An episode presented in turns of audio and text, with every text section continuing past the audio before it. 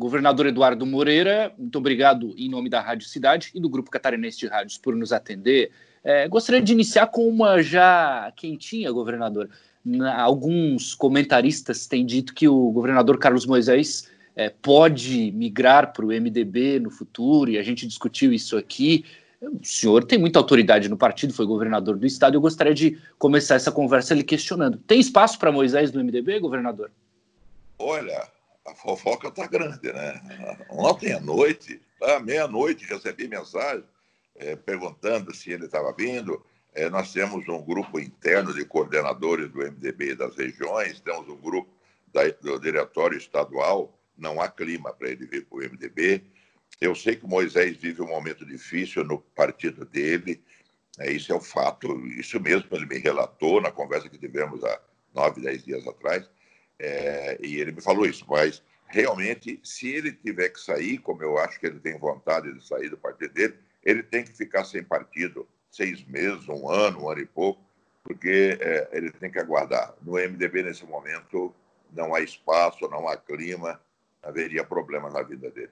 Uhum. Como é que o senhor está atuando, governador? É, fora de, de um cargo político, mas muito influente no partido. Como é que o senhor atua junto aos MDBistas do Estado? Tem trabalhado bastante ou tem descansado um pouco? Olha, as duas coisas. A quarentena nos obriga a ficar em casa. Como eu sou do grupo de risco, é, eu sou obrigada a me cuidar, não é? Mas, é, por exemplo, eu estou no meu escritório agora aqui.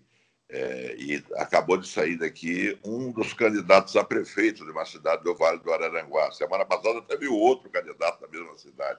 Então, eu sou muito demandado, é, até pela convivência, foram muitos anos, e durante quase 10 anos eu fui presidente do MDB estadual. Né? E meus mandatos sempre me fizeram percorrer o Estado. Outro dia tive que sair daqui para ir lá em Videira, e fui e voltei 900 quilômetros no mesmo dia, para filiar o ex-prefeito Carelli, que vai ser candidato a prefeito pelo MDB, e ele disse que só se filiaria se conversasse com o Eduardo. Então, é, não está dando para parar.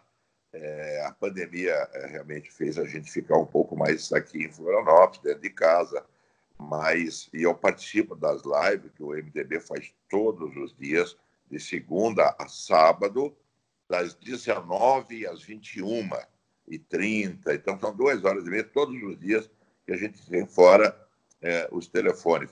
Não dá para fazer política. Eu achei que pudesse ficar fora, mas não deu, não. A raiz é muito profunda. Então, o pessoal não me dá sossego nesse aspecto.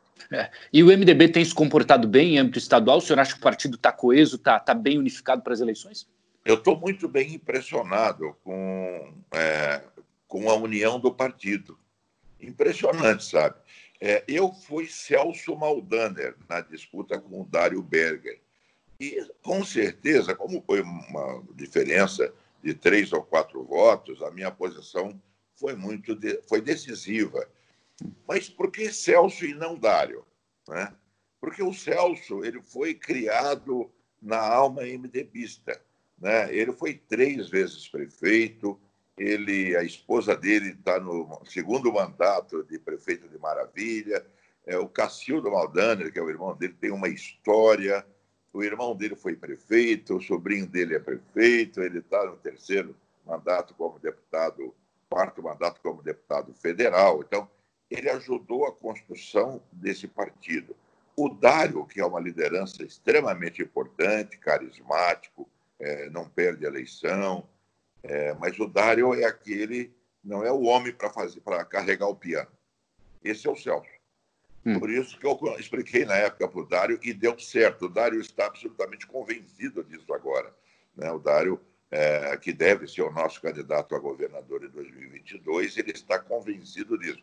Então, o Celso faz um trabalho forte e nós estamos unidos, rapaz. Olha, eu estou muito impressionado. Nós vamos ter um desempenho eleitoral em 2020 bem superior a 2022, a 2018, desculpa. Hum. Vou repetir, tá, prefeito? 2020 em relação a 2016, quando nós elegemos 101 prefeitos. Eu acho que nós vamos eleger mais prefeitos agora do que elegemos em 2016. Olha, nós que temos mais de um terço dos prefeitos de Santa Catarina, é uma, um grande desempenho. Dá para sonhar em comandar metade das cidades catarinenses, governador? Olha, acho metade não, 295 municípios, eu conheço todos. Eu sou um dos políticos que conhece cada um dos municípios de Santa Catarina mais de uma vez. É um belo estado. Santa Catarina é um estado belíssimo, é, diversificado na sua economia, é, na, na, sua gente. É, um belo estado. Eu, eu te diria que o, o número que nós nos fixamos, 120 prefeitos. Mas se chegarmos a 110, está muito bom. Entendemos que nenhum partido vai fazer a metade do que nós fizemos. Perfeito. O que, o senhor pensa em relação às eleições desse ano? Pelo visto, elas não serão em outubro, não é, governador? O senhor acha que elas devem acontecer nesse ano? E se acontecerem, elas terão que ser adiadas para dezembro? Matheus, eu acho, eu sou favorável à unificação das eleições.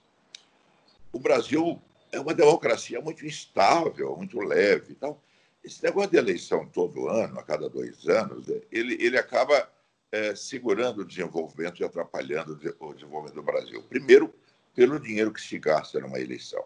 Você mesmo viu a revolta aí que queriam levar o fundo eleitoral para 3 bilhões e 700, acabou ficando em só 2 bilhões. É muito dinheiro. Esse dinheiro vai ser distribuído. Depois, é, a justiça eleitoral do Brasil é um absurdo. Uma eleição dessa custa 6 bilhões de reais para a justiça eleitoral. Então, já estamos falando de oito. Fora que é uma eleição muito cara. É, eu conheço o prédio do Tribunal Superior Eleitoral em Brasília. É um andar por ministro, são sete, e mais outros andares lá. Então é o seguinte, mas não é um andar. Em Tubarão, não tem nenhum prédio que signifique 20% do tamanho do, do, do, do, Tribunal Superior Eleitoral em Brasília. Então, não tem sentido. É, o Brasil, a, a justiça comum é que devia, naquele período eleitoral, conduzir o processo das eleições. Mas aqui é, no Brasil as coisas são tudo erradas. Então, eu acho, eu torço muito para uma reforma política, é, para que a gente tenha unificação nas eleições e sem reeleição. Ponto. Mas voltando tá. à tua pergunta, à tua pergunta é, eu acho que estavam com essa mania de querer passar para o dia 15 de novembro ou 4 ou 6 de dezembro. Olha, se é para passar para 15 de novembro, é, então faz em outubro de uma vez. Então, eu te diria que já esteve mais próximo de adiar. Parece que está voltando o consenso de, olha, que um mês a mais, um mês a menos, não vai trazer grandes, grandes facilidades para o nosso eleitorado. Talvez dividir a eleição em dois dias para poder é, não haver muita aglomeração de pessoas, mas vai ter eleição esse ano. É, uhum. Vai ter eleição esse ano, então, ou 4 de outubro, que é a data, as outras datas que eles fizeram, com, apresentam com proposta, 15 de novembro e 6 de dezembro. Se eu tivesse que apostar, eu apostaria dia 15 de, de novembro. Novembro. É, caso for dezembro, aí seriam, seriam dois meses né, de é, diferença. É, Fica é, mais prudente? Mas aí a eleição, todo prefeito precisa fazer uma transição, é, se é um prefeito novo, e conhecer, é, porque como o prefeito que foi eleito em 2020, ele vai pegar para administrar o ano que vem o orçamento do atual prefeito. Né? Então, precisa de tempo para se adaptar, para fazer modificações. Então, eu te diria que, no máximo, 15 de novembro seria uma boa data.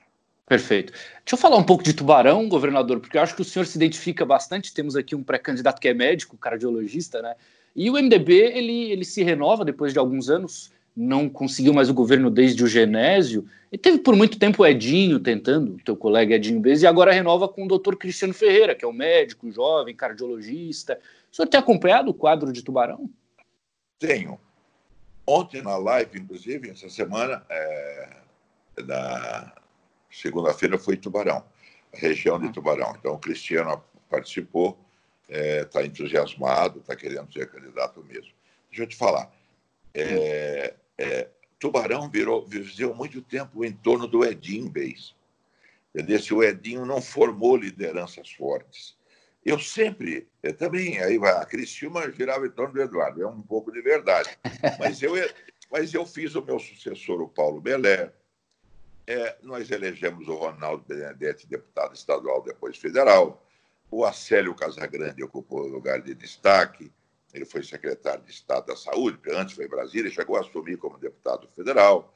Então, é, o Paulo Melé, já te falei, foi meu sucessor. O Ivo Carminati foi secretário de Estado. Então, é, nós criamos um grupo político forte, é, que em Tubarão isso ficou muito frágil. Tubarão, a gente era o Edinho e a vitimária. Né? É. A gente ia lá. Não, não é crítica, é um fato. Né? E aí a gente, sim, hoje não. O Cristiano, que aí o mérito do Edinho, de ter ido buscar um, um, um cara novo, um profissional liberal bem sucedido, que tem uma, um trabalho social importante. Eu acho que o Cristiano ele é uma renovação importante para a cidade e para o MDB de Tubarão. É, tanto, tanto que em 2018, aqui em Tubarão, o apoio é para o Volney Weber, que é de São Ludgero, uma cidade pequena, não é, governador? Claro, eu não tenho dúvida. Vai, vai que o Cristiano não se eleja. Mas ele vai fazer uma votação, não se ilude, ele está bem nas pesquisas. Ele vai ser, virar candidato a deputado estadual e vai voltar Tubarão, já teve vários na época. Nilo Belo do MDB, Nilo, doutor Niro lá atrás, Estélio Boapai, Nilton Jacinto, Miguel Jimenez, né? Tu vê, o MDB foi, o de Tubarão foi perdendo espaço, aí veio o Edinho, e aí nunca mais o MDB elegeu ninguém ali para estadual. Então Sim. eu acho que nós temos que ter outras alternativas, e o Cristiano é uma delas importante. Aqui nós temos o prefeito Juarez, que é candidato, e aí se disse muito tempo de uma chapa dos sonhos, que era o Cristiano e era o Luciano Menezes, do PSL, um empresário muito forte, que o senhor conhece, que tinha o apoio do governador. Recentemente eles discutiram um pouco, e aí já é público. O próprio Cristiano já disse que com o PSL do Luciano não faz coligação. Se a gente for pensar em uma composição de chapa, o senhor imagina alguém que possa estar junto com o MDB aqui, ou ele pode concorrer sozinho, como o próprio Cristiano disse que pode acontecer? Não pode eh, sozinho. É, hoje em dia, nós já não teremos mais coligação na proporcional, o que é um fato. Né? É, o, o Cristiano está conversando com o PL, está é, conversando com o PE, está conversando com o PRB, ele está fazendo alguns contatos fora do, do, do, do, âmbito do PSL, Partido do que, que perdeu muita força, vamos ficar entre nós. Né? Sim. É, o governador chegava aí todo é, pavonado aí, era o cara da cidade, todo mundo apostava no Moisés. Realmente perdeu um pouco o peso político dele, com reflexo o Luciano terá muita dificuldade.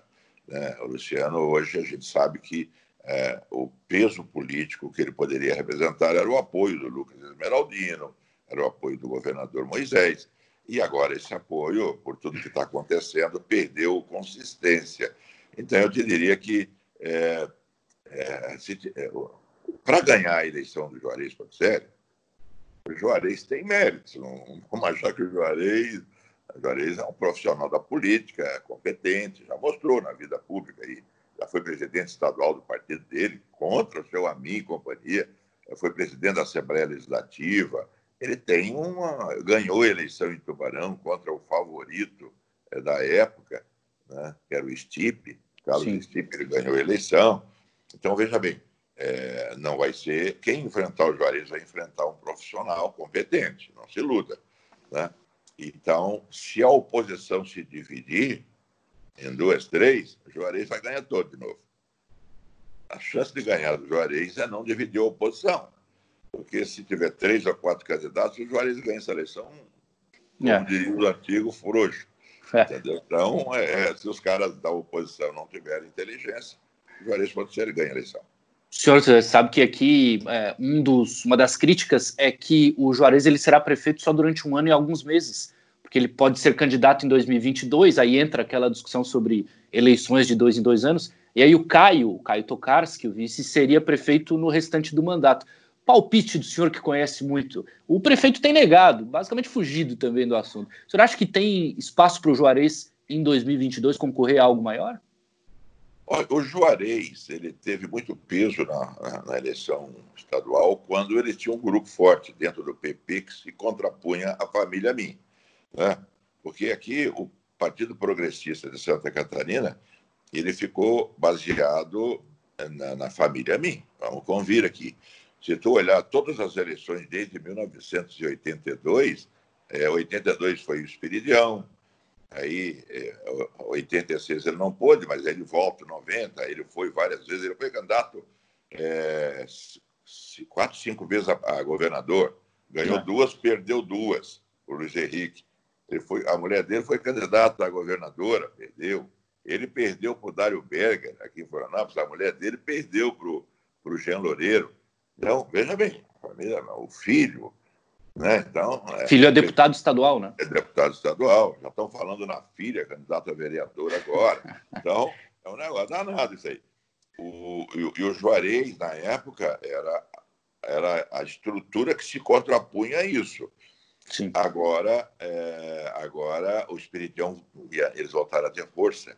O Espiridão é senador, a Ângela é deputada federal e o João, a minha, é deputado estadual. Veja bem, eles estão nas três aí, legislativos importantes. Então, é, o Espiridão vai querer ser candidato a, a governador. De novo, em 22? Eu, eu não tenho dúvida, não tenho o que perder. Ele vai ter mais quatro anos de Senado se perder a eleição e no andar da carruagem, só se eles se aliarem com Jorginho Melo, que eu não acredito. Né? Mas, de qualquer maneira, eu acho que a família minha terá representante para o governo. Aí eu não sei que posição o Juarez pode ocupar. Quem sabe deputado federal, é, quem sabe o vice, eu não sei. É, mas para o governador, acho que os amigos não vão deixar, não. Deixa eu te perguntar, governador. O senhor não falou Senado. É, é, é para fugir de uma possível concorrência? O senhor está afim ainda em 2022? Tu sabes, é, ô Matheus, o Brasil passou em 2018, ele chama de tsunami, né? Mas, na verdade, foi uma falsa esperança de mudanças. Aí se elegeu gente que ninguém sabia quem era. É. é o próprio Moisés. Vamos começar com Moisés. Moisés, um homem de bem, não, não vou entrar nesse aspecto, mas ele não sabia o que era ser governador. Ele não teve. Ele, o doutor Ulisses usava uma frase que eu repito muito, que a história não dá saltos. Você, para chegar num. Você destaque, você está indo bem no seu processo aí. Mas para tu chegar lá no topo, tu vai subir degraus. A vida é assim. Claro. Moisés, para chegar a coronel do bombeiro, ele foi tenente, ele foi capitão, ele foi major, ele foi subindo. Então, simplesmente pegaram ele já meio, já, meio não, já aposentado e colocaram no maior cargo de Santa Catarina. Ele ia errar, como errou muito, está errando uma barbaridade, né? é fruto do equívoco. Ah, eu sou melhor. O poder inebria. O poder é um perigo. Se a pessoa não está preparada, ele fica inebriado ele acha que pode tudo e não pode. Então, é, isso foi o que aconteceu. É, citei o caso, o Gessé Lopes, ali de Criciúma, o pai do Gessé meu amigo, Júlio. Foi, quando eu fui prefeito de Criciúma, ele era presidente da Fundação Cultural de Criciúma. Júlio, conheci o Gessé criança. Agora, hum. bom, maluquice que ele está fazendo por aí, né, a nível pessoal. A Ana Campanholo, esses malucos lá de, de, de Brasília, do Congresso Nacional, os caras Laguna tem o Felipe Estevão, não é, governador? Laguna Felipe, Felipe Estevão. Estevão que, que, é um menino até centrado. Mas quem era o Felipe Estevão? Nem o pessoal de Laguna conhecia. Né? Foi no 17, né? 17. Então, hoje, as pessoas tá perceberam que não era assim. A mudança tem que ser feita com consistência, com conhecimento. É... E eu tenho 70 anos de idade.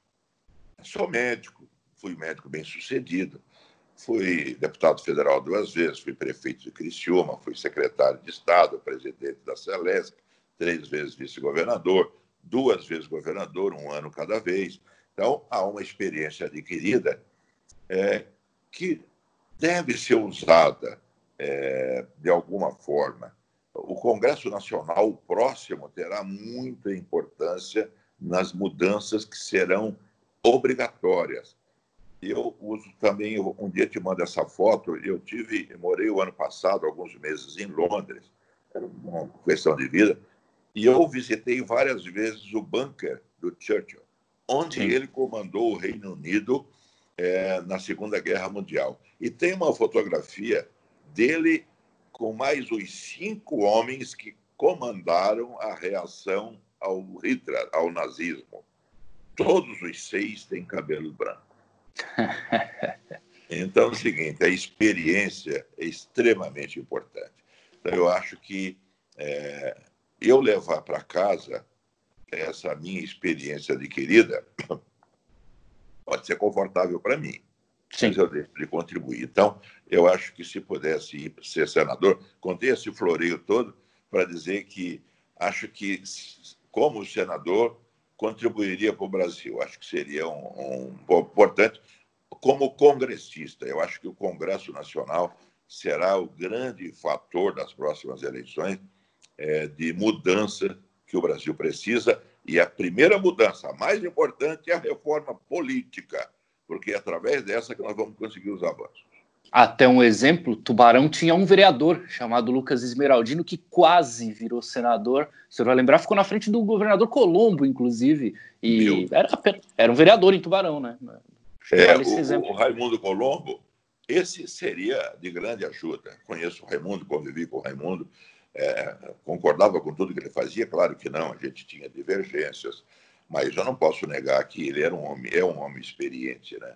Foi, foi secretário de Estado, foi novinho, foi deputado estadual, deputado federal três vezes, prefeito de Laje, foi senador, governador duas vezes. Então, esse homem conhece a máquina, as necessidades. E quando tu chega numa fase como ele tem mais de 60, como eu tenho 70, o que a gente quer da vida? Contribuir. Sim. Contribuir. Então, nós temos netos, temos, enfim, queremos contribuir. Eu acho que, que aí esse, esse fato de, de, dessa mudança radical que aconteceu em 2018, ela não fez bem para o Brasil. E o que está acontecendo hoje, essa instabilidade política, é fruto exatamente dessa mudança de pessoas despreparadas. O senhor conhece muito bem o, o Júlio Garcia, governador. O que que, que que, se passa na cabeça do Júlio em um momento como esse? Porque ele tem lá alguns pedidos de impeachment, é, dois, inclusive um para a chapa, o Moisés e a Daniela, que também nunca havia exercido cargo. É, e o Júlio, será que ele dá encaminhamento? Porque o governo parece que não tem base na Alesc e aí talvez nem resista a uma votação, por exemplo. O senhor acha que vai para frente esse impeachment ou o governador vai até o final? Pergunta boa tua, né, Matheus? Pergunta boa. Olha, não vejo sentimento para o impeachment nesse momento. Eu tenho ido na Assembleia, falei com o Júlio a semana passada, a semana retrasada, falei com os meus deputados, vários deputados nossos, Cobalcini, com o Sopelso, inclusive, que faz parte da CPI. Tudo vai depender dos fatos novos da CPI. Até o momento, a omissão do governador. Isso é claro. É, okay. é uma omissão. Agora, que ele tenha autorizado essa, essa sacanagem, o termo forte, mas verdadeiro, que aconteceu dentro do governo, é, aí eu não sei. Então, eu falei para Moisés, não há o sentimento de te caçar, desde que não surja um fato novo que te vincule a essa situação. Aí é difícil de segurar. Mas nesse momento, eu acho que 2020, o Moisés vai passar tranquilo. Se tiver complicação, acho que seria mais para frente. Só para fechar, eu sei que o senhor tem acompanhado bastante os municípios, principalmente obras, né, legados, como aqui em Tubarão, a Ivani Freta, por exemplo, que foi inaugurada, felizmente, inconclusa, mas foi. Laguna também teve uma pavimentação importante naquela região de Bananal, Parobé. É, o senhor tem acompanhado essas duas especificamente, é, a de Tubarão e a de Laguna, governador? Sim, tenho. A de, Tubar... a a de Laguna, Parobé, Laguna nós fizemos muita obra, né? A, a João Marronzinho, o acesso ali pela Praia do Gi, nós fizemos o asfalto é, da balsa até o farol, fizemos o acesso ao farol. Então, realmente foram obras importantes. Em Tubarão, a Ivane Freta, tem três pessoas responsáveis por essa obra. Eu, o Paulo de Tarso, que é meu assessor em Tubarão, e o Jorge Freitas, da, da, da Intelbras. Da Intelbras. Me levaram uma fotografia de satélite, eu queria deixar um legado para Tubarão, eu, Eduardo.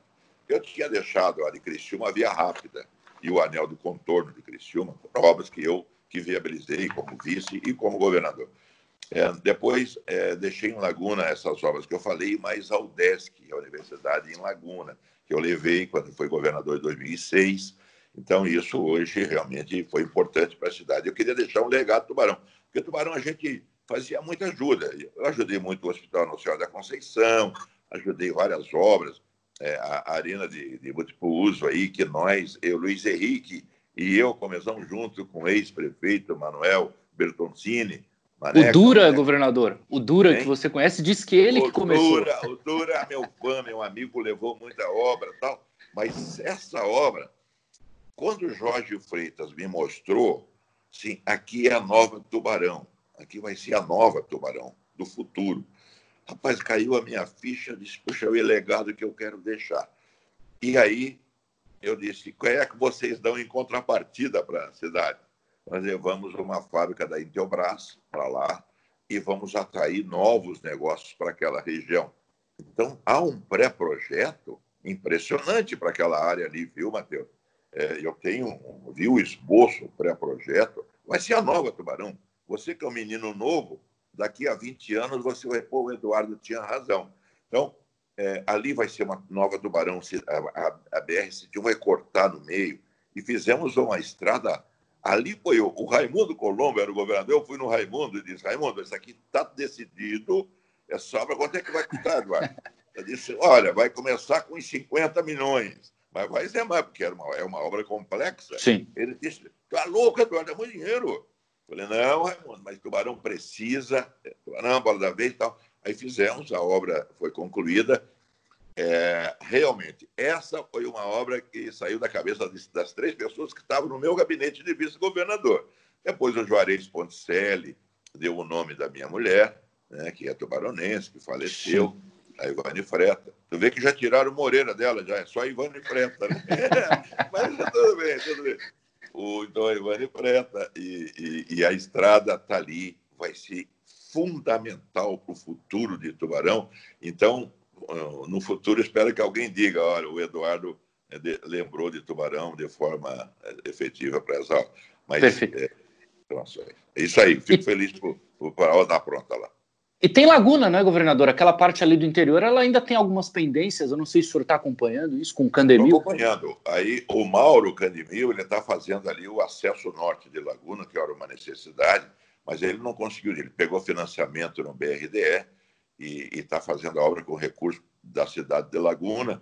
E, e eu dei muito dinheiro para Laguna, meu Deus, consegui tanto recurso para Laguna na época do Everaldo dos Santos, que era o prefeito e com o Mauro, é, não, é, eu puxei muito para a região, porque eu sou nascido em Laguna, era casado em Tubarão, fiz a minha carreira profissional em Criciúma. Era só que faltava se eu não tivesse deixado algumas ações importantes.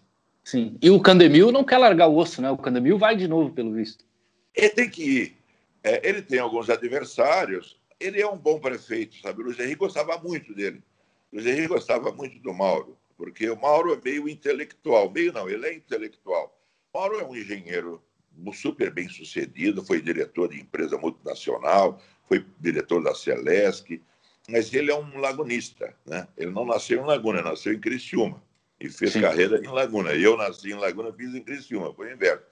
E, e, o Mauro ele tinha, uh, ele, ele, tem esse amor por Laguna, é um homem que gosta do carnaval. Ele foi em Florianópolis presidente do Lagoa Yacht Clube, que é um clube importante mas ele queria ser prefeito, era o sonho da vida dele.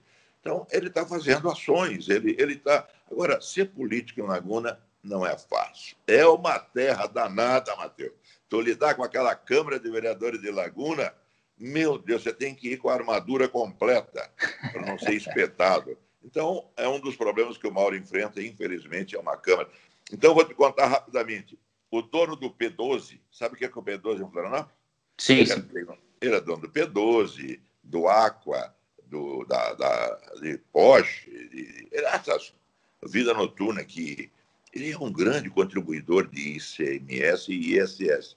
Ele queria fazer um investimento ali em Laguna, onde é, ali, na, ali, na, Barra, na, no, na parte do, do, Mar Grosso, onde tem uma praça ali subutilizada, ele queria fazer um investimento ali. É, ele ia investir todo show que tivesse no P12, ele levaria para fazer em Laguna, ou no mesmo dia, ou no dia anterior, ou no dia posterior. Ia investir 10 milhões de reais ali, naquela praça, para fazer um grande evento, um grande ponto de encontro. Sabe uma coisa? Ele precisava de ter um período de garantia para poder fazer o investimento. A Câmara de Vereadores não autorizou. não autorizou, aí começa aquela coisa, dificultam tudo. Resultado, Laguna deixou de ter um investimento particular privado de 10 milhões de reais. Isso seria um grande ponto é, de encontro para o turismo, desenvolvimento para o turismo de lazer. É a Câmara de Vereadores atrapalhou. Só para fechar rapidinho, o senhor citou o nome dele. É, onde é que estaria hoje Luiz Henrique da Silveira, governador? Onde é que ele estaria? O que, que ele estaria fazendo pelo Estado, pelo Brasil também, que vive uma grande crise? Ele seria o governador do Estado de novo. Já estava batido esse martelo. O Luiz Henrique, em 2015, quando ele, quando ele morreu, em cinco anos agora, é, eu estava em Nova York. Ele me ligou. Eu tenho no meu celular, uma hora que eu vou te mandar a foto disso. Da conversa, ele assim, Dudu, quando queria fazer média comigo, ele chama de Dudu. Dudu, onde é que tu está? Eu falei, estou em Nova York, Luiz Henrique. O que estás fazendo? Estou indo para o aeroporto. Ah, era uma sexta-feira. Então vamos fazer o seguinte, Eduardo. Semana que vem tu me procura aqui, preciso conversar contigo. Eu tinha meio que brigado com o Raimundo Colombo, tinha dado uma declaração na imprensa, ele queria apaziguar. Aí ele disse, é, não, Luiz, eu vou aí amanhã. Mas amanhã tu vai chegar cansado aqui? Não chego de manhã, vou aí às sete horas da noite. Aí, sete horas da noite de sábado, dia 9 de maio de 2015.